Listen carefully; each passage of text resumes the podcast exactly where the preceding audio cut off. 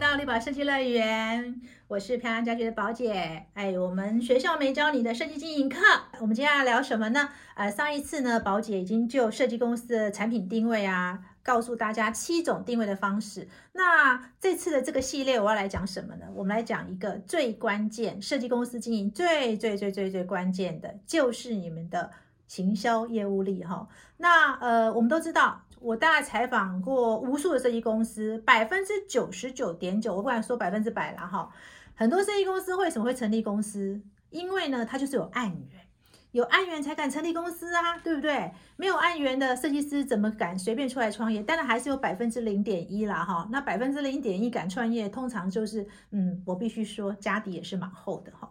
那呃，案源呢，不是只有设计公司初创的时候很重要，即便你经营到百人设计公司，你的公司的案源怎么来，都还是非常重要的哈。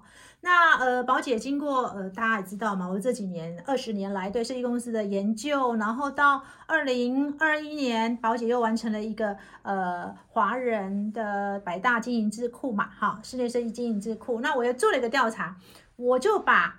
呃，这个是设计公司的行销业务力哦，我分为三大类哈。那在这一次的一系列讲座呢，我就会来跟大家一起一起的分享，到底设计公司的行销业务力要怎么做。那现在设计公司的行销业务力大概分为哪三个部分呢？第一个部分我叫做关系行销哦。呃，什么叫关系哦？关系这件事情很微妙的哈。哎，各式各样的关系都算关系哈。那我们知道，其实啊，以设计公司初创业来讲，关系行销一定是重点哈。那多半亲朋好友啦，以前的旧客户啊。还有社群经营啊，这几年比较流行的啦哈。那当然还有指标个案，这个哈对于做工装也是对于商业空间设计师是特别的重要哈。那第二种呢，呃，设计公司常见的一个叫行销叫做什么呢？叫做媒体平台行销哈。那媒体平台行销大概也分为三种类型，一个叫做呃专业媒体哈，一个叫做网络平台，第三个叫自媒体哦。后面两个都是这几年才发展出来的哈。那媒体平台行销来讲哈，我觉得媒体平台行销啊，它其实比较被动。那如果我把前面的关系行销叫做口碑行销的话，那媒体平台行销我会称它为叫做扩散行销。但是呢，这个扩散行销是属于被动的哈。那为什么被动？我下面几期我也会说明。那第三个叫做广告投放行销，那这个呢，行销我会称之它为策略型行销。那呃，广告投放嘛，一听就知道是一个主动的行为哈，这个一定是跟你的策略有关。所以呢，呃，第三个。呃，广告投放行销呢，我也会在后面跟大家说明说，哎，大概是怎么做哈。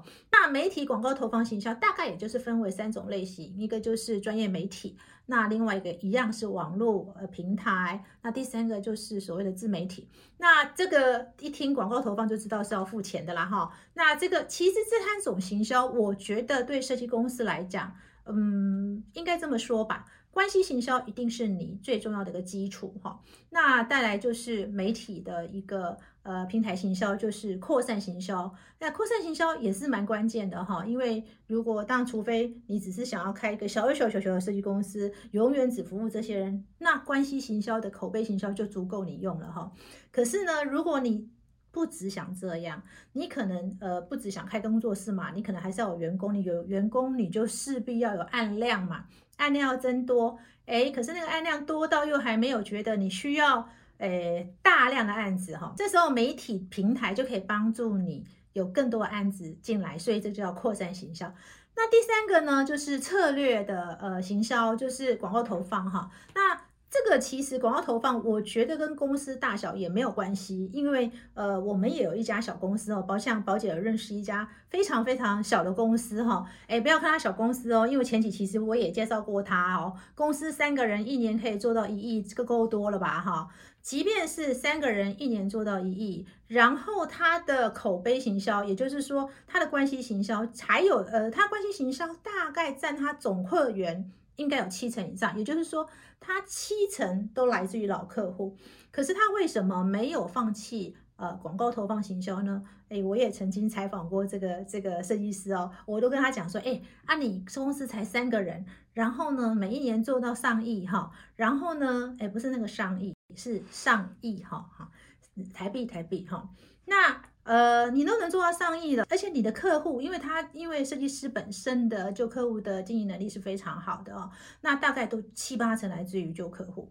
那我也曾经问他说，哎，为什么要做？他就跟我讲说，哎，其实他觉得广告投放行销对他来讲比较像做品牌，因为他希望说他的公司不是只是纯粹口碑，他希望他就是一个品牌。好，那我所以我就说，以设计公司来讲，你在做。呃，行销业务的时候，你行销业务的管道其实就不外乎这三个，就是我刚刚一再重复，关系行销，然后再就是呃媒体，哈，呃关系行销我们称之为口碑行销，然后媒体投放行销我们称之为扩散行销，广告投放行销呢，我们称之为策略型行销。那接下来宝姐会在一系列的。呃，这个学校没有教你的设计经营课，跟大家好好分享每一种行销怎么做。我们来听听别人的例子，哈，他们为什么会成功？那成功的要诀是什么啊？不能做的又是什么？哈，因为其实我觉得，嗯，其实上述我讲的这几种行销啊，哎，我宝姐都有非常多的案例可以跟大家分享，分享他们是怎么做到的。那我们就下一期。好好的来分享我们这几种行销，不同类型的行销要怎么操作，要注意什么，或你们一定要做到什么。今天听完我们学校没教的设计经营课，你有什么想法呢？欢迎在底下留言，宝姐会亲自回答你们哦。如果觉得宝姐还讲的不错，那请按下订阅，还有开启小铃铛。那。